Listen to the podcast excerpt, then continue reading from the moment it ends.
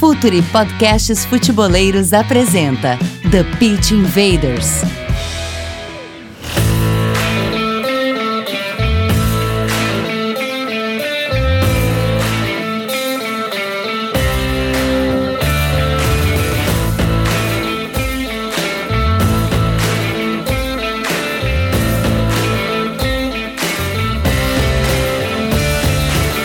Olá, futeboleiros! Olá, futeboleiras! Futuri Podcasts apresenta The Pit Invaders, episódio 150. Meu nome é Eduardo Dias e estamos no ar em mais uma invasão futeboleira. Assine nosso feed no Spotify, iTunes, Deezer, SoundCloud e Google Podcasts. Nossas análises têm a força da Instat, a maior plataforma de dados de alta performance para clubes e atletas profissionais. Assine a nossa plataforma de conteúdo exclusivo, Futuri Club. Acesse apoia.se barra Futuri. Conteúdo, comunidade e relacionamento. Por 12 reais mensais você recebe por e-mail todo o conteúdo exclusivo. E se preferir a assinatura Gold de 25 reais por mês, ainda concorre a prêmios e participa do grupo exclusivo do Facebook. Todos os assinantes participam do grupo de Whats, compartilhando muito conhecimento e conteúdo. E também Futuri Pro, o departamento de análise de desempenho do Futuri para clubes e atletas profissionais. Scouting, performance, análise de dados e de mercado, único do Brasil com um cientista de dados. A tecnologia usada nos maiores clubes do mundo, aliada ao conhecimento de mercado brasileiro e sul-americano de base e profissional. Futuri Pro, seu time ganha mais jogos e gasta menos dinheiro. Mais do que hora da conexão, a gente sempre começa com o cara da casa, a gente sempre começa pelos invaders da casa aqui o cara do Calcio Pizza, Ali Myron. E presida, uh, já dá um, um abraço nos convidados que estão aí. Hoje, seu Calcio Pizza, falamos sobre a rodada maluca de 32 gols na Série A italiana. Uh, Bertozzi, Caio Nascimento, no Nelson Oliveira, Bombaiano também, uh, ajudando lá. Foi, foi mó legal, mó legal.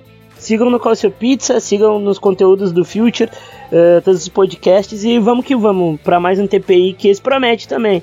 Demais! E o primeiro dos convidados de hoje, honrando o nosso compromisso de trazer sempre quem nos ensina, quem acrescenta, quem está disposto a falar sério sobre o jogo, Elton Serra, jornalista e comentarista da TVA Bahia. Seja muito bem-vindo, Elton. Que bom que você está aqui. obrigado, Edu. Um abraço para você, um abraço para o Myron, um abraço para todos que estão nos ouvindo. Esse convite eu não posso negar, né? Pode chamar a hora que quiser, dia, noite, madrugada, que a gente está à disposição. Demais, que honra.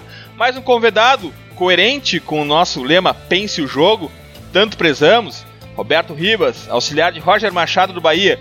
Roberto, pra gente é sempre uma honra receber quem está na arena, aplicando na prática as ideias que a gente tanto debate aqui para evolução do jogo.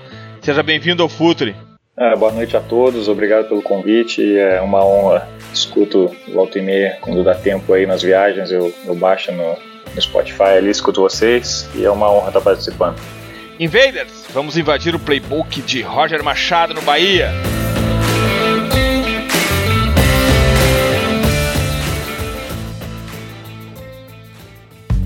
Está no ar o The Pitch Invaders, podcast semanal do projeto Futuri Cultura, análise e informação, com a profundidade que o futeboleiro merece.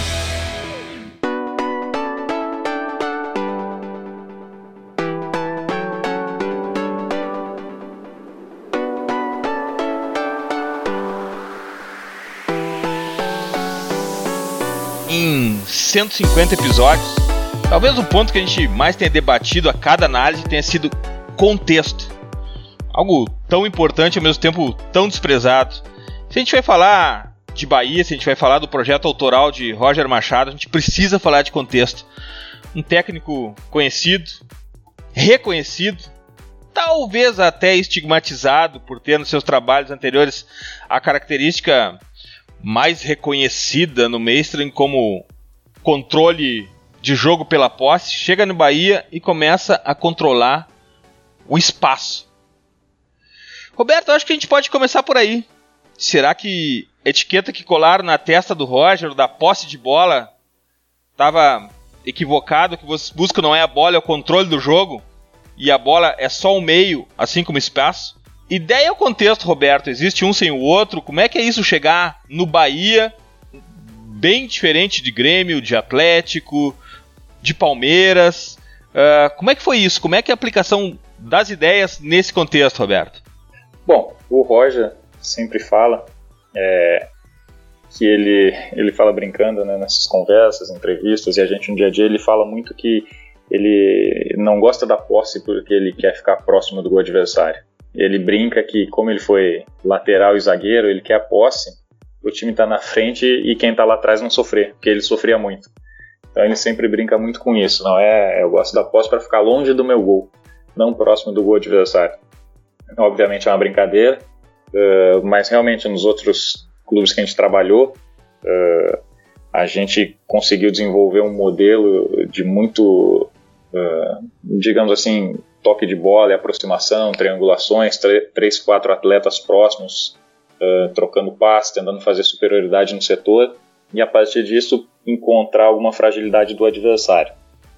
É, e quando a gente chegou no Bahia, quando o Roger, de um dia para o outro ali me ligou, começou a negociar, e a gente já baixou três jogos ele, três jogos eu, três jogos o Jussan, que é o outro auxiliar que também veio, e a gente começou a ver.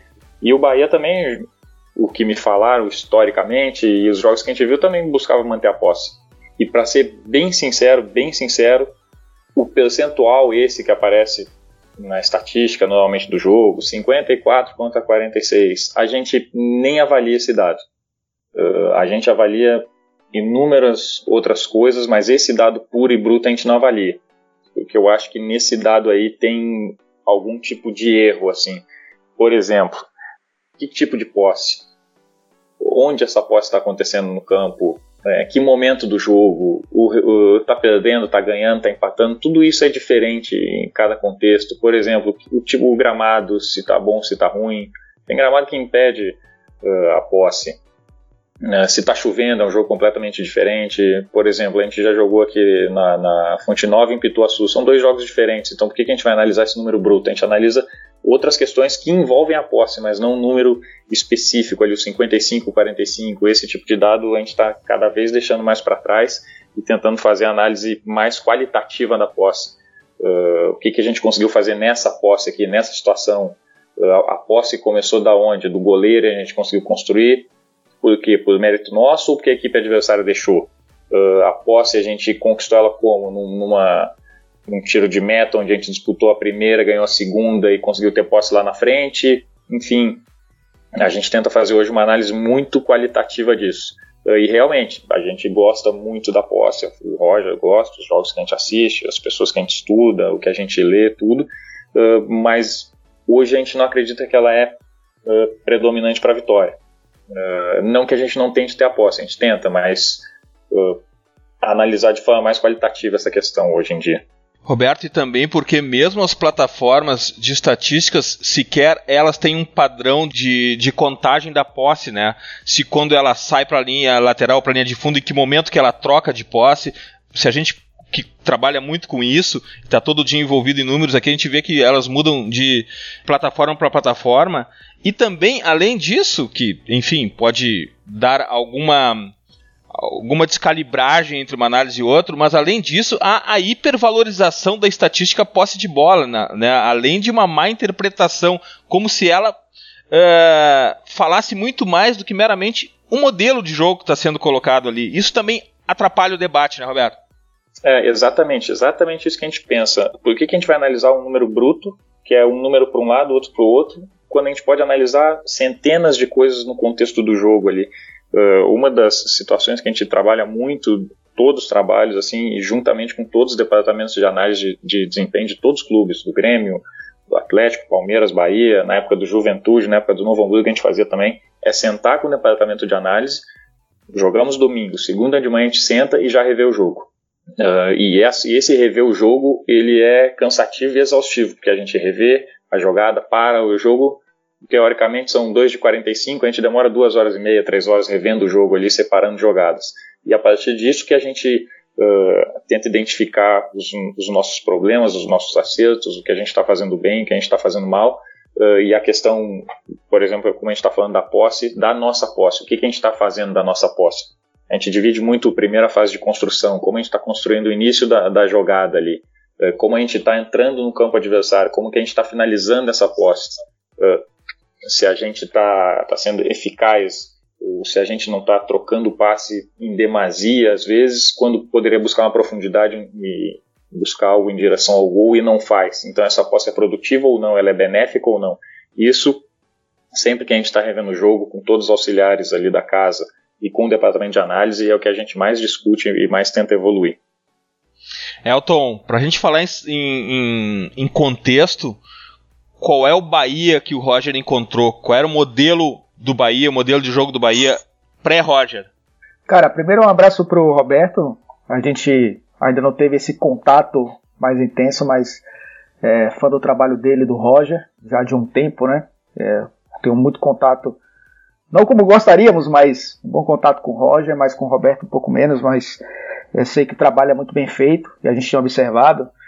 O, o Bahia, ele, ele nos últimos anos tentou implantar uma filosofia, aliás, tentou e conseguiu, né?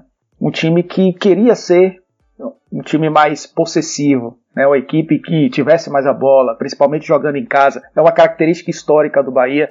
Se a gente for fazer aí, é traçar um paralelo entre os rivais aqui de Salvador e você pegar a história, você vai perceber que o Bahia é um time que tem como seus principais destaques jogadores que gostavam da bola, né? E aí vou citar o Douglas na década de 70, o Bobô na década de 80, e a gente vai citar agora mais recente o próprio Anderson Talisca, que é um jogador que gosta muito da bola. E o Vitória é aquele time que você vai pegar o Alex Alves, o Paulo Isidoro, o Osni, que são jogadores mais verticais. Então, assim, você tem uma identidade bem definida dessas duas equipes. E o Bahia eh, queria resgatar essa história. E conseguiu até com o próprio é, Anderson Moreira, mais para trás o Carpegiani, também o Sérgio Soares né, e o Guto Ferreira, treinadores que implantaram essa característica. E eu acho que até a busca do Bahia pelo Roger foi nesse sentido, né? Pelo trabalho do Roger nas equipes anteriores, de ter essa questão do jogo apoiado, de ter essa questão de valorizar a posse de bola. Então ele encontrou um time que vinha nessa transição, tentando encontrar a melhor forma de jogar, porque nos últimos, nas últimas duas temporadas o Bahia teve o Zé Rafael como principal jogador, é um, jogava de ponta, mas era um ponta construtor, não era aquele cara mais agudo, é o cara que construía o jogo, que ajudava na marcação também, de muita movimentação. Então, quando o Zé Rafael vai para o Palmeiras, o Bahia precisa encontrar de novo um jogador com essas características e, e, manter a forma de jogo. Só que a gente sabe que é muito raro você encontrar um jogador como esse, tanto que o Zé Rafael é a maior venda da história do Bahia. E aí o, o Enderson tentou até com o Eric Ramírez, mas o Ramírez teve a questão da seleção brasileira, não fez pré-temporada com o Bahia, chegou no meio do campeonato estadual, já é, teve poucas férias né, do, do período de 2018-2019. Então o Anderson teve um pouco de dificuldade para manter isso, e aí o Bahia, nesse período de transição de ideias, o Roger acabou chegando. Se imaginava que o Bahia fosse jogar dessa forma, né? Na forma de, de ter a posse, de ter. E, e começou assim até, buscando isso. Só que agora a gente está vendo um Bahia diferente, né? Um Bahia que, que é mais vertical, um Bahia que, que busca mais o jogo direto, não no sentido de bola longa, mas de transições muito rápidas. E tem dado certo e e é uma forma de a diretoria do Bahia também entender que existem outras maneiras de se jogar e de se vencer jogos, né? Então o Bahia encontrou aí talvez uma segunda, é, segunda identidade nesse ano de 2019. Ainda mantém essa sua essência de querer sempre a bola, mas agora é um time que o Brasil tem conhecido como um time mais vertical. Myron, talvez o desejo de Roger não seja pela bola, seja pelo controle. Pode ser pela bola, pelo espaço, né? Sim, pode ser pela bola ou pelo espaço. E o jogo eu acho que mais me chamou atenção e não, não tem como ser diferente foi contra o, o Flamengo do Flamengo do Jesus lá logo na chegada dele, que foi um show de contragolpe. O Flamengo teve muita, muita, muita posse, muito volume, mas não conseguia infiltrar. Porque... Ah, contra o Grêmio na Arena também. Contra o Grêmio na Arena também. Eu queria perguntar pro Roberto, porque tem o, o Gregory, que é um volante muito bom ali de, de contenção e tal. E, te, e tinha o Douglas, perdeu o Douglas. Agora com a chegada do Ronaldo. Qual é a diferença do Ronaldo num, num, contexto de um time que controla mais, o, controla mais o espaço? Porque o Ronaldo é um jogador que se caracterizou na Série B por ter um toque de bola muito apurado e não ser tão área a área assim. Eu queria saber o que, que muda no. O que, que muda no sistema com isso? É, na verdade, assim, é uma, uma situação que a gente conversa muito, a gente vê muito jogo, uh, mas a gente chegou à conclusão que para conhecer realmente o atleta, eh, tem que trabalhar com ele. Todo dia no treino ali a gente consegue identificar as características dele, porque às vezes no jogo a gente uh, observa uma outra situação e acaba deixando passar inúmeras coisas, né, por falta de capacidade mesmo do ser humano de absorver tudo que está acontecendo ali. Então, quando a gente consegue treinar semana, um mês, dois, três meses, a gente começa a conhecer o atleta. Uh, o Douglas, todo mundo conhece, foi vendido. Uh, e quando chegou o Ronaldo, uh, a gente tinha uma ideia de, de, utilizar ele como primeiro ali, mas em função de algumas circunstâncias, ele acabou jogando já do lado do tripé. Mas ele é um cara que consegue fazer muitas diagonais. Muitas diagonais, ocupação de espaço, tanto que quem cruzou a bola no primeiro, na primeira jogada do nosso gol do Atlético, agora no fim de semana, e faz a diagonal pelo lado esquerdo do campo é o Ronaldo. O Giovani acaba atacando o centro ali, numa troca de posição que a gente pede bastante. O Ronaldo faz essa diagonal para o lado e ele cruza a bola para o Luca finalizar. É dar o rebote, a bola vai lá para o outro lado, pro outro lado, o Nino cruza e sai o gol. Então, uh, o Ronaldo tem muita característica boa também, além de muita marcação. Uh, o pós-roubo dele, o primeiro passe buscando troca de corredor ou pivô do atacante para, enfim, para um apoio e conseguir sair rápido, ele é muito bom nisso. Realmente, ele consegue de área a área fazer muito bem essa questão e com uma intensidade impressionante. É, me surpreendeu muito trabalhar com ele no dia a dia, está sendo muito bom, muito enriquecedor. Roberto, um ponto uh, importante quando se tem a posse de bola, quando o time viaja junto, quando ele vai para o ataque num bloco, é ao perder a bola, o REC 5, a recuperação em 5 segundos. Na verticalidade, é mais difícil sair com, com, com o bloco compacto. Saem, disparam dois, três jogadores. Como é que é essa recuperação da bola? Como é que se trabalha isso num time, num time mais disperso, num time que se espalha mais por conta da verticalidade? Porque me parece que é uma. Embora não comentado, embora não identificado no mainstream, nos debates, nas mesas redondas espalhadas pelo Brasil, é uma característica do Roger Machado a recuperação da bola em 5 segundos. Sim, isso, isso realmente a gente pede muito. Inclusive, a gente trabalhava com uma empresa, a Kings Analytic, uh, do Equador, na época do Grêmio, do Palmeiras, do Atlético, aqui a gente está negociando, é, eles nos dão esses dados, de números, dados diferentes, muito similar ao Instat, ali, mas centenas de coisas diferentes que a gente pede e ele analisa. E dentre elas, desde a época do Grêmio, era o REC 5 em zonas de campo, em que zona que a gente recupera, qual percentual de vezes a gente recupera a bola em determinadas zonas, posso perder a bola em 5 segundos. Acontece o seguinte, realmente, quando tu, tu efetua uma transição, é, é muito complexo para tu manter a mesma compactação. Porque é impossível um zagueiro correr na mesma velocidade que o Wesleyzinho corre para frente, que o Elber, que o Wesley Kaique. Estou uh, dando os exemplos de hoje, né, dos nossos atletas que jogam do lado do campo, o Luca. Obviamente, quando, eles, quando a gente sai em apoio, troca de corredor e, e busca essa verticalidade, essa profundidade rápida para definir a jogada, o que a gente pede para a linha defensiva é encurtar o campo o mais rápido possível, até onde conseguir, tirar os adversários. Normalmente o atacante demora um pouco mais para voltar, tirar esses adversários do jogo, deixando eles em impedimento e subir encaixado já.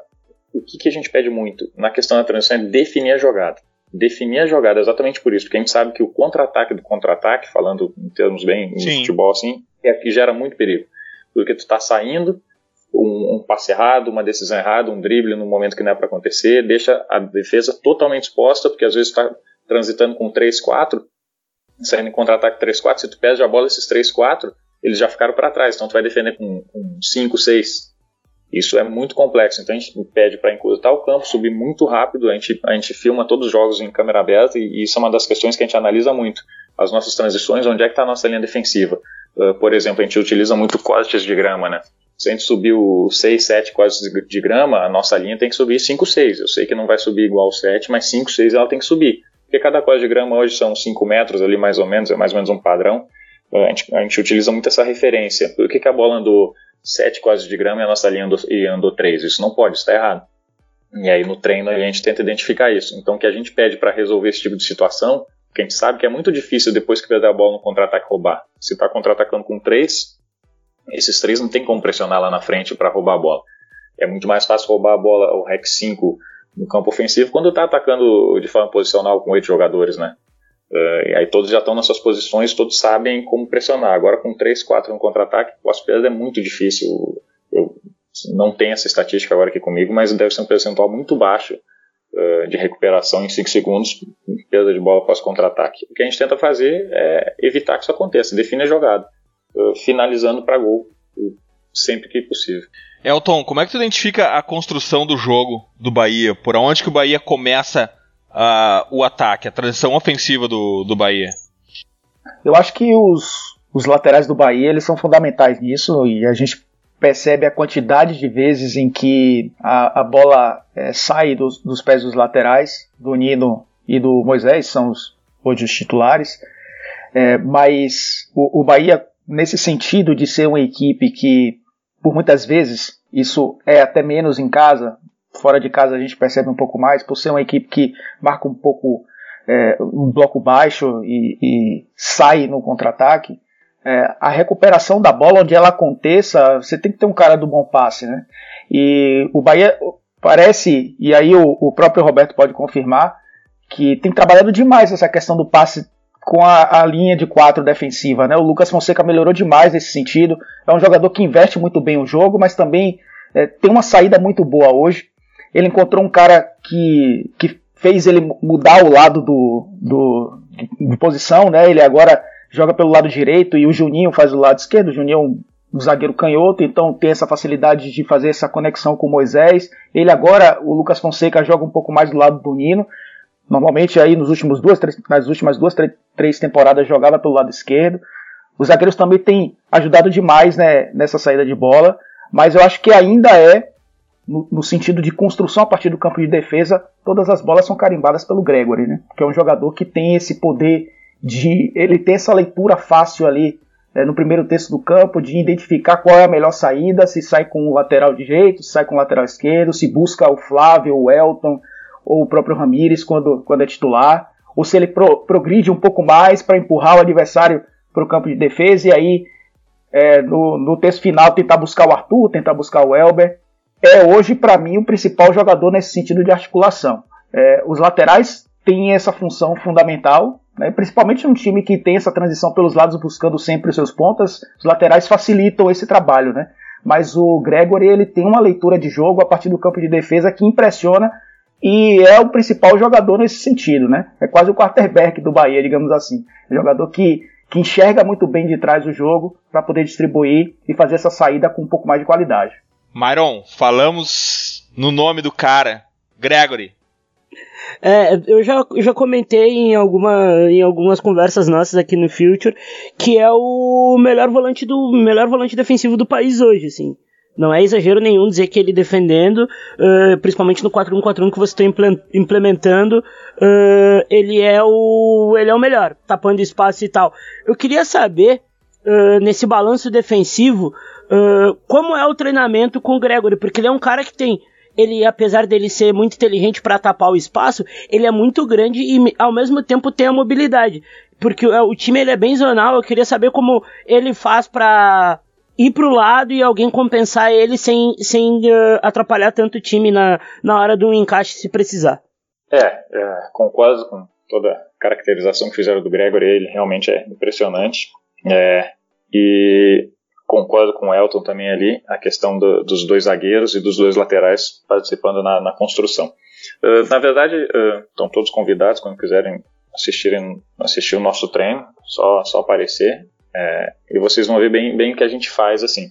A gente tenta fazer muito mini-jogo ou campos reduzidos uh, que propiciem essas tomadas de decisões para os atletas ali. A gente tem alguns mecanismos de, de saída de jogo, vocês que assistem e analisam futebol aí de uma forma mais, mais específica certamente já, já viram. É, então, quando o Gregory sai ou vai fazer uma saída de três para o lado, ou no meio dos dois zagueiros, ou se posiciona atrás dos dois atacantes adversários, o Roger fala muita coisa ali dos atacantes, a gente, hoje mesmo foi um treino disso, muitas vezes a gente treina, é, as rotações do, do, tripé de meio ali, uh, falaram agora a nossa questão zonal. A gente já pegou essa questão zonal do Anderson, né? O Anderson já, já defende zona há muito tempo, todas as vezes que a gente joga com ele, há anos ele, ele já faz isso. Então não ficou, ficou muito fácil para a gente. Assim, a gente só adaptou algumas coisas que a gente considera uh, ideais ali para saída de jogo. Então essa saída com três, participação muito do, dos, dos, dois zagueiros e do Gregor entrando ou no meio ou do lado, do próprio Flávio, na época do Douglas, do Elton quando joga, do Ramires, a gente faz muito esse 10-0, essas jogadas, uh, para mecanizar eles, eles entenderem, uh, ninguém tem a posição fixa, ninguém é, é, obrigado a estar numa posição. Eles podem fazer as rotações desde que um esteja aqui, o outro vai estar lá. Exatamente por isso, para quando perder a bola, a gente já está posicionado, não está uma bagunça. Uh, se eu troquei de posição com o meu colega, eu tenho que saber fazer a função dele, e ele tem que saber fazer a minha naquele momento, até a jogada acabar. E isso é uma das coisas que a gente corrige muito. Uh, quando a gente troca de posição, algumas vezes perde a bola e eu quero voltar para minha função e, e, o meu colega já está na minha função. E alguma zona do campo ficou desprotegida e, e o futebol ele, ele é, é ele não dá chance para azar. A zona que está desprotegida, o adversário encontra e e consegue atacar, gerar finalização, muitas vezes gol. Então, isso é uma das coisas que a gente treina bastante. Uh, jogos em campo reduzido, propiciando esse tipo de saída de trás, sempre tentando tocar muito a bola, encontrar espaços. Uh, uma das coisas que a gente cobra muito no treino é, é, não deixar o colega sem linha de passe. Ele tem que ter sempre duas a três linhas de passe, porque se ele tem só uma linha de passe e o adversário olha isso, o adversário fecha essa linha de passe. Então, o que, que eu tenho que fazer? Ou eu tento driblar ou dou um balão, e não é o que a gente quer. Então a gente pede muito para o companheiro que está se movimentando fazer as diagonais, as linhas de passe certa para deixar o colega dar um passe confortável, um passe uh, que não tem que forçar no meio uh, de dois, três marcadores. Então a gente cobra muito isso no nosso treino. O Elton deve ter visto já posicionamento de quem não está com a bola. O, a gente observa muito no futebol quem está com a bola só. E no momento que as análises começarem a ser feitas mais em quem não está com a bola, a movimentação de quem não está com a bola, a gente vai ver por que, que um atleta erra um passe ou o que, que acerta. Uh, e isso o Roger fala muito. Muitas vezes o erro que aparece na televisão, o erro de passe, o erro de marcação, a culpa, 90% das vezes não é de quem está errando ali. Tem dois, três erros antes que ninguém corrigiu. Então isso a gente tenta trabalhar muito, mostrar muito no vídeo e corrigir essas situações de, de construção ofensiva ali. Até porque o passe, uma questão fundamental do jogo, é de responsabilidade de quem passa e de quem recebe, né, Roberto? De quem recebe precisa necessariamente facilitar o trabalho do portador da bola. É, exatamente. O posicionamento, uh, muitas vezes a gente, a gente pede muita movimentação uh, para mexer a defesa adversária e, e a gente sabe também, assim que a maioria das vezes quem faz o primeiro movimento não recebe a bola, ele abre o espaço porque no Brasil ainda tem muita questão da, da marcação encaixada, não da marcação zona. A gente tenta fazer uma marcação zona, uh, mas no setor tu acaba tendo que encaixar, né? Senão tu nunca pressionaria a bola. Mas no Brasil ainda, todas as divisões, muitas vezes, uh, por característica do passado, às vezes o atleta encaixa e segue 5, 10, 15 metros, o atleta está fazendo movimento. E isso pra gente é, é, muito bom que abre espaço. Então a gente pede muitas vezes, quem está fazendo movimento não está fazendo para receber, ele está fazendo, o Roger fala muito, para limpar o jogo, limpa o campo, porque o teu colega vai ter mais uh, capacidade de dominar, virar e, enfim, tentar enfiar uma bola em profundidade. Isso a gente treina muito, muito durante a semana. Elton, como é que esse Bahia está se defendendo? Com muita gente. é, é um time que tem essa característica também da, da cooperação, né?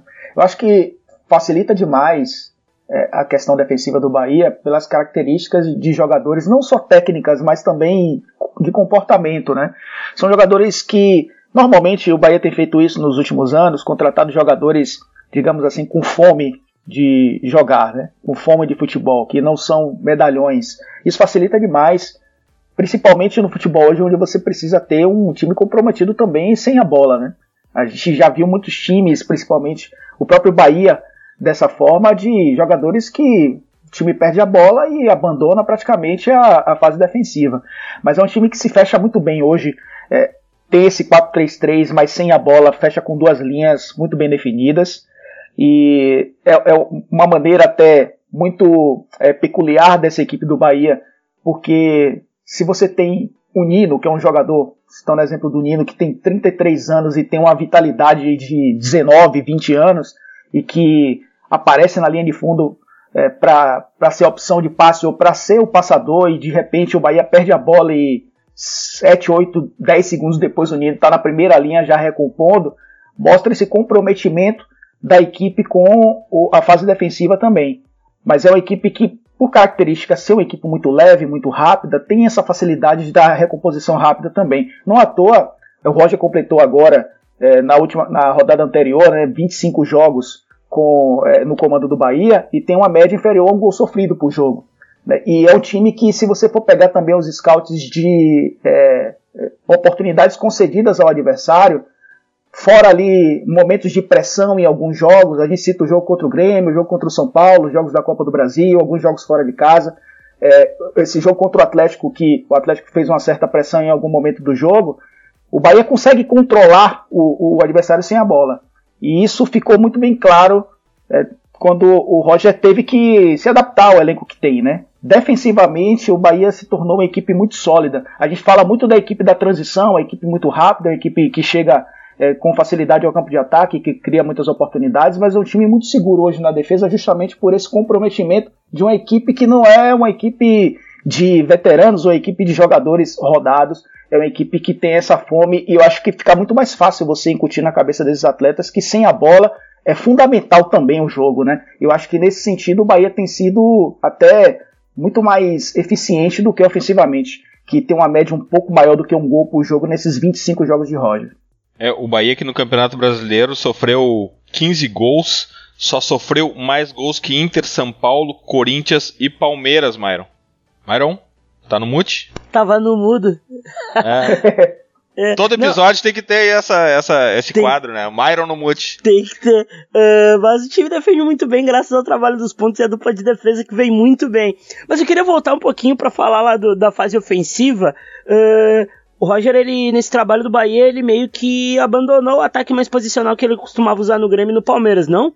É, abandonou não, né? A gente tenta, a gente tenta sempre que possível. Às vezes, em função do jogo, não é possível. A gente Sim, é. sempre é, tem a bola, a gente tenta, tenta, manter os nossos princípios, assim, de muito de ocupação de espaço, uh, saída em três, ocupação de entrelinha, Uh, é que como a gente às vezes está ganhando os jogos com gols em contra-ataque, isso fica realmente muito na, na, vitrine, assim, né? Mas quando a gente tem a bola, o último jogo com o Atlético, aí, nos 10, 15 primeiros minutos, a gente teve 3, 4 posses ali com mais de um minuto, uh, tocando a bola, ocupando espaço. Mas realmente, em alguns momentos, a gente está defendendo e conseguindo roubar a bola sendo em transição e tendo sucesso nas, nas transições. E, e, o que acontece é que às vezes a gente não está conseguindo fazer gol com as posses grandes, com tanta movimentação, e aí talvez não apareça tanto, mas a gente tenta sim manter essa posse no campo ofensivo uh, com ocupação de espaço ali, tentando mexer muito o, o time adversário. Roberto, nos, nos trabalhos anteriores, o modelo de jogo do Roger sempre exigiu um trabalho de background, um trabalho de treino pouco mais sofisticado. A gente vê que, que, é, que é um time treinado, que é um time que sabe o que fazer. Só é, que... assim, até pra, só para lembrar, desculpa te interromper, só para lembrar aquele gol que a gente fez contra o Atlético Mineiro, que o Douglas fez no Mineirão, aquele Sim. é um gol de transição. O Exatamente. segundo gol também, não lembro quem fez, se foi o Luan, acho que o Juliano toca pro meio, o Luan faz também. São dois gols em transição e a gente jogava com posse. Naquela época, tentando a posse o tempo todo, assim. É, se dá para falar isso, mas gols em transição, claro. vários. De qualquer forma, a gente vê que o time do Roger é um time sofisticado na forma de jogar, na forma de se defender. Tem muito treino envolvido. E o Campeonato Brasileiro é um campeonato que se joga praticamente embarcado. Como é que se chega nesse equilíbrio de montar um time, participar de um Campeonato Brasileiro que times do Nordeste, times do Sul sofrem muito em logística? Como, além de tudo isso, entrar nesse espiral de loucura por resultado, acima de tudo, por sobrevivência do trabalho. Como é que vocês conseguem, nesse turbilhão todo, desenvolver um trabalho que exige uma sofisticação maior de preparação? É, assim, agora que a gente está só no Campeonato Brasileiro fica muito mais fácil, porque agora a gente, as últimas 3, 4 semanas foram semanas cheias. Realmente, quando joga quarta e domingo é impossível treinar, só treina quem não joga, né? Porque jogou domingo, 48 horas terça-feira, ali os jogadores estão realmente muito desgastados e não pode fazer muita coisa porque quarta já é o jogo. Mas agora que a gente teve 3, 4 semanas aí, a gente consegue fazer todo, praticamente todo o conteúdo que a gente quer. E essa questão do treino é, é, é uma questão assim que, que a gente valoriza muito.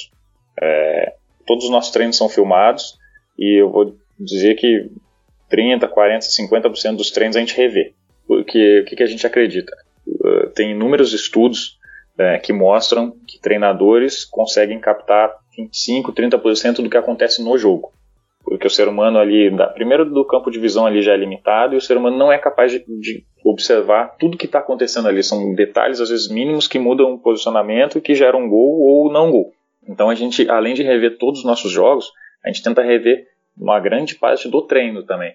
Porque se a gente está treinando errado, as coisas vão acontecer errado. Então a gente tem os nossos princípios, nossos conceitos, as coisas que a gente acredita, e o Roger bate muito isso. Muitas vezes a gente consegue rever no clube, às vezes a gente traz para casa para rever o treino. Porque revendo o treino a gente entende também. O treino é a mesma coisa. Se a gente não consegue uh, absorver tudo do jogo, a gente não consegue absorver tudo do treino. Então a gente pede a câmera de cima do treino e, e tenta corrigir muitos atletas no treino também, o vídeo do treino. O que, que a gente errou no treino? Porque uh, a gente acredita basicamente no treino. Que a gente está treinando, a gente vai reproduzir. O ser humano é isso. O cara que treina cavaquinho, ele não vai tocar piano. Uh, então, se a gente está treinando de uma forma, a gente vai fazer daquela forma. Então, se a gente está treinando coisas que a gente não acredita, ou, que a gente não identificou, a gente precisa identificar no treino isso. E mostrar para os atletas o vídeo uh, e treinar. Uh, existem centenas de formas de aprendizado, só que jogador aprende, jogador é totalmente sinestésico. São, são pessoas que, desde os 10 anos de idade, estão executando, estão fazendo. Então, não adianta, muita gente aprende falando, outra ouvindo, uh, outra vendo, o atleta aprende executando no campo. Então a gente mostra e executa, mostra, corrige e executa, mostra, corrige, verifica se é isso mesmo que os jogadores conseguem fazer, se eles entendem que é o correto, é um aprendizado guiado, a gente vai aprendendo todo mundo junto, mostrando situações de jogo e treino e verificando o que, que a gente faz aqui, essa situação, a gente faz isso, isso e isso. A gente, comissão técnica, acredita que o ideal é isso. Se os jogadores falarem o contrário, a gente vai avaliar e todo mundo cresce junto, identificando o que, que é isso. E a parte do treino, talvez por isso deixe essa impressão, realmente, poucas coisas que acontecem no jogo não são treinadas. Tudo que está acontecendo ali a gente já vivenciou no treino, basicamente. Roberto, o futebol ele é um mundo criado, construído no empirismo.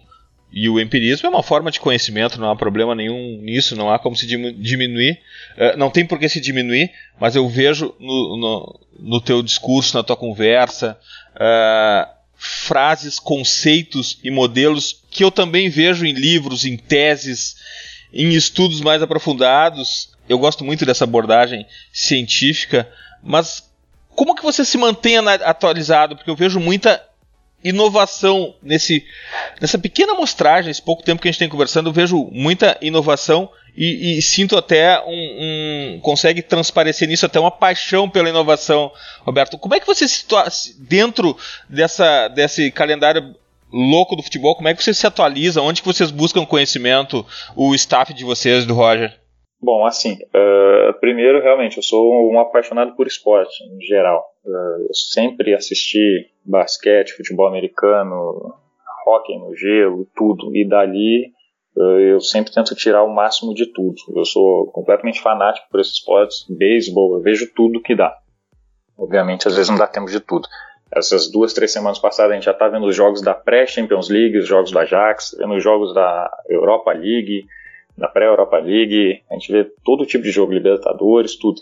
Uh, e não sei se vocês sabem, não devem saber, mas eu também eu tenho um sebo uh, em Florianópolis, que é onde eu, eu, resido, e dali chegam alguns livros assim, e, e, eu também sou completamente apaixonado por isso. Então eu tento sempre estar lendo o máximo possível, não só de futebol, mas de tudo que é possível. Uh, daí talvez a nossa paixão da comissão toda por isso, por, pelo conhecimento. É, então, livros, assim, uh, nos últimos nos trabalhos do pós-Grêmio, pós-Atlético, o Roger uh, fez contato com os amigos dele lá na Europa e a gente viajou para ver jogos e nesses jogos a gente sempre acha uma livraria em Portugal. Eu estudei em Portugal, lá na Faculdade do Desporto, então trouxe muito material de lá. Os portugueses têm uma questão importantíssima que eles publicam, eles conversam, pesquisam e publicam e, e tem centenas de livros publicados. Uh, o Brasil está começando a evoluir agora muito nisso, é, mas eles já têm muito material. Você vai na Espanha, tem uma livraria no centro de Madrid lá que tem centenas de livros uh, de futebol. É, o Roger compra muito livros uh, holandeses pela internet, recebe, a gente não entende nada que está escrito ali, mas pelas figurinhas a gente vai identificando tudo.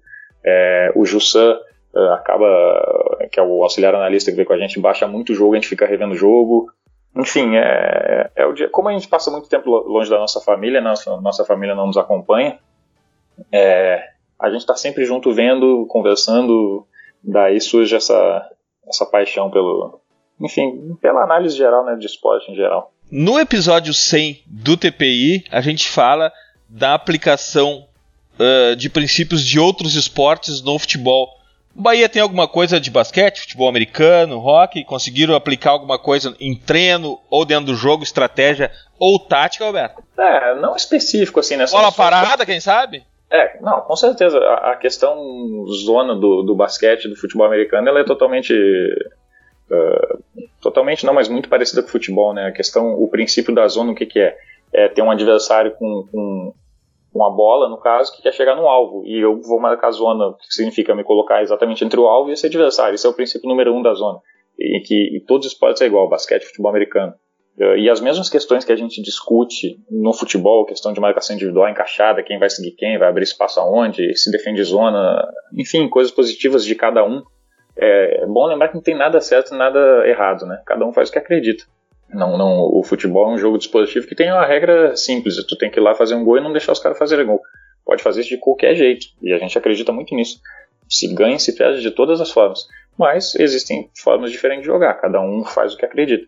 Uh, e a questão, enfim, de marcação zona, eu gosto muito porque quando tu perde a bola, tu já está teoricamente posicionado, né? A, a, questão da marcação individual está correndo atrás de alguém e quando tu recupera a bola, o teu lateral pode estar lá no meio, o teu zagueiro pode estar em outra posição e é mais difícil depois tu uh, criar mecanismos para contra-atacar, por exemplo, porque tu nunca sabe onde tu vai estar, né? Tu depende do adversário. Uh, então a gente tenta assim trazer algumas coisas. Obviamente a gente não, não fala dos atletas, né? Porque é, é tão pouco tempo para treinar, assim. Uh, tentar explicar essas coisas, mas eles identificam também algumas coisas assim. Elton, eu quero falar um pouco contigo sobre um aspecto que a gente encara diariamente.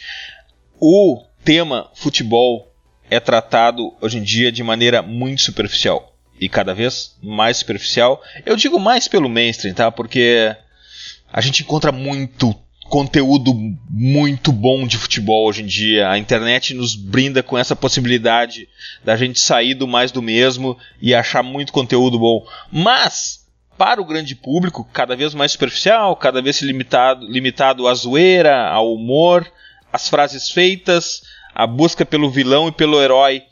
Só que na tua abordagem de futebol é uma tu optasse por, um, por uma linha completamente diferente.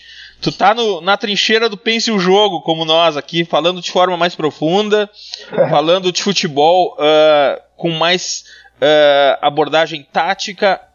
E diferente da gente aqui, que apesar do nosso público ser cada vez maior, episódio episódio, isso nos enche de orgulho, ainda é nicho, tu fala para um público mais amplo, de televisão. Por que essa escolha? Que coragem é essa? Que que, que te, te movimentou para esse tipo de, de tema na televisão? Cara, é, a gente hoje vive numa região que está fora, como você falou, do mainstream do futebol brasileiro, né? E ao longo dos últimos anos isso é, se, afastou, é, se afastaram um pouco mais os clubes nordestinos é, dos principais trabalhos feitos no Brasil. E de uns anos para cá, e não é coincidência, é trabalho, a gente tem percebido que os clubes têm, digamos, se aproximado de novo das principais equipes do Brasil. Claro que financeiramente isso ainda é muito difícil, mas no trabalho do dia a dia, é, nas contratações, nos critérios de escolha de seus profissionais, eles têm se aproximado. No ator, o Bahia faz uma boa campanha no Brasileiro já havia feito ano passado, já havia feito em 2017. A gente vê o Ceará também ali sendo pouco falado, mas é um time que está ali sempre entre oitavo e décimo segundo lugar, oscilando. O Fortaleza também pela campanha que fez ano passado. E aí, se for citar o esporte, há dois anos também fez uma boa campanha. A própria Vitória também, recentemente, nos pontos corridos, é, acabou fazendo boas campanhas. Então, se a gente se afasta um pouco disso, se a gente se coloca à margem, a gente como é, pensador do jogo, a gente também está afastando esses clubes desse distanciamento.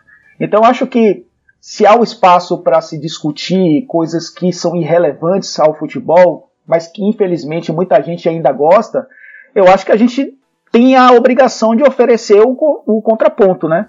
A análise é, criteriosa, né? Observar o jogo, observar o treino, conversar com os personagens. Eu acho que ainda isso é feito muito pouco por aqui. Conversar com o treinador, conversar com o presidente, é, ouvir o que o cara tem de ideia, né, de planejamento para o ano, conversar com um atleta, conversar com é, pessoas que estão é, no entorno do, do futebol também. Então acho que se a gente já tem 90% falando, como você disse aí, do, do besterol, eu acho que a gente tem ali ainda espaço, uns 10% que dá para falar do jogo, para pensar o jogo. E como eu trabalho numa TV que é uma TV pública, ela me dá muito espaço para isso, né? É, o, a TVE é uma TV educativa. Então, se eu parto para o que o popular tem feito, eu vou muito de encontro ao que prega a própria TV. Então, é, a ideia é falar do jogo sem ser muito é, tecnicista, mas ao mesmo tempo sem ser popular. É simplesmente trazer os elementos do jogo de uma forma que as pessoas de uma TV aberta consigam entender, sem ser pedante e ao mesmo tempo sem ser é palhaço. Então acho que é um equilíbrio que a gente tenta encontrar e que muita gente, como você disse, né, muita gente é, consome esse tipo de, de conteúdo, né, mais, mais é, aprofundado, porque isso ajuda também esses clubes se aproximarem das grandes marcas do futebol brasileiro. Eu acho que essa ideia, no Bahia especificamente, né, tem dado muito certo, não só com relação à comissão técnica e, e à direção, mas também com as a, a, o próprio torcedor do Bahia, né, que hoje consome esse tipo de informação de tal maneira que vai para o estádio e entende o que está acontecendo. Se o torcedor, claro, é um entretenimento, ele vai para vaiar, para aplaudir, para criticar, para elogiar, mas se ele vai entendendo o que o time está fazendo dentro de campo, isso ajuda demais a, a entender o jogo e, e fazer esse, esse jogo progredir. Então acho que é o equilíbrio que a gente tem tentado encontrar e que eu acho, né, que tá dando certo. Que conversa sedutora é essa? É sempre quando a gente chega nesse momento do TPI de, de passar para o quadro das dicas futeboleiras, fica sempre uma vontade de ficar um pouco mais tempo Presi... conversando aqui. Fala, Myron. Você tem uma pergunta final é, falando, de, falando de mainstream e tal, já que o Bahia ele é de um centro ainda não tão visado no futebol, mas o trabalho da diretoria vem sendo muito bem feito. Eu queria saber como vem funcionando o departamento de scout, de prospecção de jogadores, eh, o quão atrativo é Boa. é jogar no Bahia hoje, porque melhorou muito o CT, a gente fica impressionado com as postagens no Twitter e o que a gente acaba conversando com o pessoal da bola. Eu queria saber como está funcionando essa área do clube. A área é muito bem desenvolvida, a direção junto com, com o Diego ali, o nosso executivo, uh, eles contrataram profissionais muito qualificados, Uh, e a gente, sempre na época de contratação, ali a gente recebe, enfim, centenas de relatórios, é até difícil, né? às vezes a gente tem que, muitas vezes, tivemos que dividir agora aí para cada um analisar mais uh, de perto, um, dois, três jogadores. Os jogadores muitas vezes a gente já conhece, né? Mas a gente quer ver os últimos jogos, como é que ele tá. Então a gente tem todo tipo de informação que a gente necessita, não só de jogadores, do, do jogo também. A gente pede umas umas análises diferentes de, de confrontos individuais no jogo e menos de 24 horas depois do jogo está tudo pronto sempre. Uh, inclusive, quando quiser vir conhecer aqui, fica à vontade, pode aparecer uh, para ver como é que funciona o dia a dia. Uh, a questão do scout, da análise, hoje ela é fundamental né, no futebol. A gente realmente é imprescindível hoje. Eu não, não, me vejo trabalhando num clube onde não tenha isso, apesar de a gente ver todos os jogos, tudo, às vezes alguma coisa pode passar. e uma característica excepcional do Roger é qualquer pessoa que quiser entrar na sala do clube ali para rever o jogo com a gente tá, tá liberada. Entra, vê, vai falar o que quer, a gente vai escutar, vai discutir, vai argumentar. É, isso é muito legal e, e os analistas também participam dessa, dessa, desse momento de rever o jogo e também analisar o adversário. Isso é.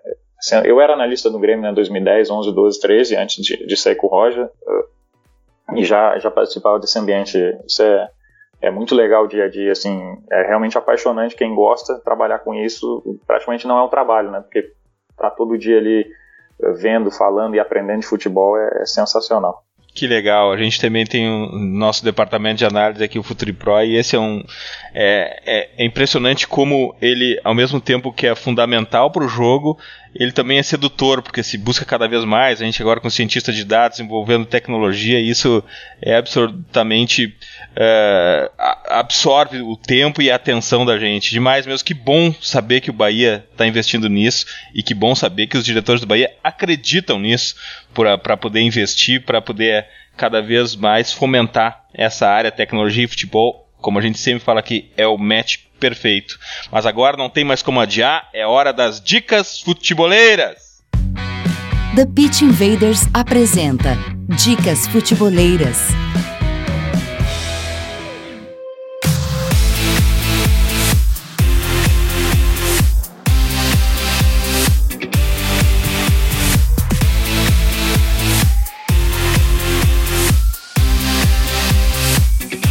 dica futeboleira desse episódio, ela acabou sendo muito coerente com o episódio. Eu não esperava isso quando eu pensei na minha dica. É um livro que faz repensar algumas coisas sobre o jogo, me faz confirmar outras coisas que eu penso sobre o jogo. É um livro e o título é Virar o Jogo: Como atletas subvalorizados e cientistas pioneiros descobriram o que é preciso para ganhar, de João Medeiros. Ele é escritor e diretor de reportagem da revista Wired, que é outro vício que eu tenho, assino a newsletter da Wired, consumo todo o conteúdo da Wired, e quando isso envolve esporte, é absolutamente sedutor. Eu não vou dar spoiler, mas é mais ou menos a história de um matemático, um fisiologista, um psicólogo e um antigo jogador olímpico de basquete que começam a inovar em formas de analisar o desempenho dos esportistas. Eu fui completamente sugado pela história desse livro, estou encantado e eu tenho para dizer para vocês que a inovação no esporte, principalmente no futebol, ela vai vir de quem não é do meio, de quem não está mergulhado nas crenças mentirosas que o futebol que é tão refratário ao novo é, e que se sente tão confortável, não sempre foi assim, não foi acostumado, não cresceu. Então, quem é de fora do futebol, uh, ou quem já nasceu, ou quem já cresceu com esse drive de pensar o noivo, é que vai fazer o jogo evoluir daqui para frente. Myron, qual é a tua dica futeboleira? Eu já agradecer aí, pessoal, grande podcast, Alto sou seu fã, saiba disso. Eu quero falar de um artigo que surgiu uh, na minha timeline. Ele podia te na... levar pra Bahia, hein, Myron? Cara, eu amo a Bahia, eu ainda tô, ainda vamos juntar a grana pra ir pra lá, se me levar pra lá. Vem pra cá, pô. Pô, vou ficar, você é muito feliz aí nos Filhos de Gandhi, etc. é, eu quero falar de um artigo do Stats Bomb que o presidente me apresentou e fundiu minha cabeça, que vai falar de, que fala de como a Inter de Milão quer dar um passo à frente com o Antônio Conte e destronar a Juventus. Uh, fala de tudo, de XG, de jeito como o time tá jogando, de como os reforços foram pensados para esse tipo de jogo. E é bem legal agradecer de novo aos convidados pela, pela parceria, paciência e disponibilidade. Foi muito legal bater esse papo com vocês. Tô mó feliz mesmo. Obrigado de verdade. Eu tô lendo muito sobre a reconstrução da Inter. Tem muito que se aprender ali, Myron. Espero que eu... Cálcio. Espero que eu vou escrever então. Tá acontecendo um negócio legal aqui, tá na manga já. Vou, vou ficar, já estou ansioso por isso. Valeu, Myron. Valeu, presidente. Valeu, gente. Elton, tua dica futebolera? Pô, primeiro agradecer a você, Edu, pelo convite. Ao Myron também sou seu fã, viu? Só demorei um pouco de seguir no Twitter, mas me automutilei depois disso. Não fique tranquilo. mas. E, e é, o, é, o, próprio Roberto também, que a gente aprende bastante com, com o trabalho, mesmo sem falar nada, só nos gestos no campo a gente já aprende bastante. Mas é, minha dica, na verdade, é um jabá, viu, Edu? Eu acho que eu posso, né? É, claro. Eu também tenho um podcast, né? Que é o, o podcast Chá Comigo, que sai toda semana, normalmente toda segunda-feira. Mas não já foi normalmente... podcast, Elton? Ainda não, já estão convidados. Ah, então é, é, é, um dos poucos podcasts que ele não participou ainda. E acho bom tu convidar ele rápido. Pronto, então ele vai entrar no Guinness em breve, porque ele vai ser convidado. Mas a gente. É, eu, particularmente, gosto de, de ler muito mais é, coisas que não são relacionadas ao futebol, né? É, a gente já vive muito no dia a dia do futebol, então eu aprendo muito vendo e claro, tendo alguns conceitos, mas eu gosto muito de ler algo é, que é relacionado às sociedades é, mundo afora, né? Como essas sociedades são construídas, porque eu acho que o futebol também tem muito a ver com isso, né? Eu acho que a identidade do, do futebol brasileiro, tem muito a ver com, com como foi forjada a sua sociedade. Se a gente for a outros países, isso também cabe muito. E o podcast ele, ele traz um pouco disso, de é, os personagens falarem sobre o futebol é, na sua visão, na sua crença mesmo como pessoa, né? Então o próprio Roger já participou, o Roger falando da, da Liga da Canela Preta, né? Que em Porto Alegre os seus antepassados fizeram parte, inclusive foram um dos fundadores, é, que é um movimento histórico no Rio Grande do Sul com relação ao futebol e ao preconceito que existiu, né? E que ainda existe, infelizmente, em boa parte. É, é um podcast que fala muito mais de futebol junto com a sociedade. Então eu tento fugir um pouco, escapar um pouco do nosso dia a dia, né? Falando um pouco sobre o, o jogo, o dia a dia do, dos clubes, treinamentos, coletivas, entrevistas, enfim. O podcast é uma fuga, continuando falando, claro, de futebol, mas de uma maneira um pouco diferente, com os personagens contando aí. É, não deixa de falar de tática, não deixa de falar de, de estilo de jogo, de conceitos, mas de uma maneira bem é, narcisista, digamos assim, bem individual. É, trazendo um pouco a crença né, desses personagens com relação ao que eles pensam com relação à sociedade e como trazem isso para dentro do esporte. Então fica a minha dica aí, podcast Chá Comigo, em todos os agregadores aí, quem pesquisar vai encontrar. Elton, muito obrigado pela tua presença. Tu é um invader legítimo, tu é um, um, um legítimo representante da nossa trincheira do Pense o Jogo. Parabéns pelo teu trabalho, obrigado por estar aqui pra, com a gente. É uma honra, volte sempre a hora que quiser. Pô, eu que fico honrado, sou devorador do podcast de vocês, ouço todos, né? E é, é fundamental também, é um, hoje é também um, um objeto aí de aprendizado. E eu fico muito feliz, fiquei muito feliz pelo convite, estou sempre à disposição, sempre que precisarem, estarei aqui à disposição. Valeu, um abraço a todos. Roberto, tua dica futebolera? Uh, bom, minha dica, livro que eu comprei numa dessas viagens aí, o livro do Arrigo Sacchi, é, Futebol Total.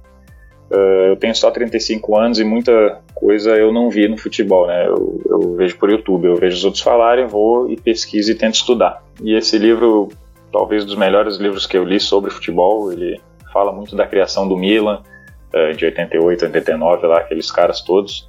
Uh, e o mais legal desse livro que eu achei é ir aprendendo com o livro, né? Ele vai falando de jogos memoráveis ali, o 5 a 0 no Real Madrid, naquela semifinal. Uh, e o mais legal é estar tá lendo o livro e estar tá buscando no YouTube esses vídeos, esses gols, e tá vendo tudo que ele falava que treinava ali já naquela época de pressão na bola, de encurtamento de campo, uh, enfim. Uh, o legal é estar tá lendo o livro e estar tá procurando isso. É realmente um livro sensacional. Acho que já tem na Amazon ali, vários lugares para comprar. É, e só complementar o que o Elton falou algum momento atrás, é, a minha esposa ela é professora universitária e eu converso muito com ela isso, a questão do conhecimento. É, e às vezes ela chega triste em casa, que muitas vezes os alunos não leem os textos, não fazem nada, e o que eu converso muito com ela é, é cada ser humano é responsável pela sua evolução. E a gente tem que sempre buscar essa evolução, aprender com os outros, ler, estudar, ver. E no momento que a gente consegue evoluir, é, é não dar um passo atrás. A gente não pode voltar a falar algo uh, comum, um vocabulário utilizado muitas vezes, até alguém falou a palhaçada que acontece em alguns programas. A gente não pode deixar isso tomar conta. Uh, a gente não pode ser enfim, a gente sabe que muitas vezes a gente é taxado aí de, de querer inventar moda, mas o conhecimento ele assusta, né? É, não, não querendo dizer que a gente tem conhecimento, mas a gente busca esse conhecimento. Então, sempre que a gente utiliza um termo novo, que vê alguém falando alguma coisa nova é, e vê que isso é correto, é tentar, tentar replicar isso. É, não desistir facilmente, porque realmente o senso comum, muitas vezes, o futebol é só deboche, é só brincadeira, quando na verdade não, é uma ciência e merece ser estudado, porque só assim a gente vai evoluir cada vez mais. Se a gente não questionasse as coisas, é, por incrível que pareça, eu estudei no colégio militar e o que mais me ensinaram lá foi questionar. É, até parece que na verdade mais é, me ensinaram muito a questionar as coisas. Se a gente não questionasse nada, não só no futebol, como eu estou falando agora, enquanto sociedade, até hoje a gente já está achando que, que a Terra era o centro do universo. E a gente sabe que não é isso, né? Graças a pessoas que questionaram, o mundo evolui. Poxa, Roberto, muito obrigado. É, eu estou muito feliz com o resultado desse podcast, com a troca de ideias, com o aprendizado que tu nos trouxe. A gente também sofre muito é, com coisas que falam sobre a gente, sobre a forma da gente falar sobre futebol. Uh, isso tudo tem um preço, mas a gente não abre mão disso, não abre mão das nossas ideias, dos nossos princípios, do que a gente pensa futebol, do que a gente quer contribuir para a evolução do jogo. E eu tenho certeza que grãozinho de areia a gente colocou na evolução desse jogo, te trazendo aqui para esse podcast hoje. Muito obrigado. Uh, tenho certeza que a gente vai conversar muito ainda. Quem sabe a gente faz uma visita ao Bahia para falar melhor sobre tudo isso que a gente tratou hoje aqui. Muito obrigado. Muito, é um invader também e o Futre está à disposição tua, do Roger, e todo mundo que pensa o jogo como a gente quer que o jogo se desenvolva. Obrigado, Roberto. Eu que agradeço. Até mais e boa noite. Bom, Invaders, graças por mais este TPI. Nos encontramos a qualquer hora no Instagram, no Facebook, no Twitter, no Spotify. E segunda, 2 de setembro, nos encontramos na live especial de Deadline Day do mercado europeu com muitos convidados. Futeboleiras, futeboleiros, nós somos o Futuri e temos um convite para vocês. Pense o jogo. Abraço e até a próxima invasão, The Pitch Invaders.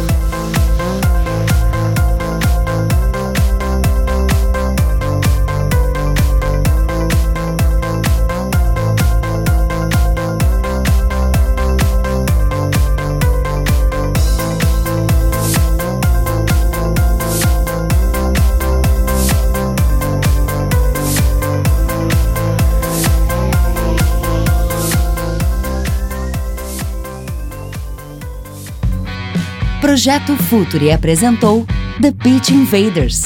Acesse www.futuri.com.br. Pense o jogo.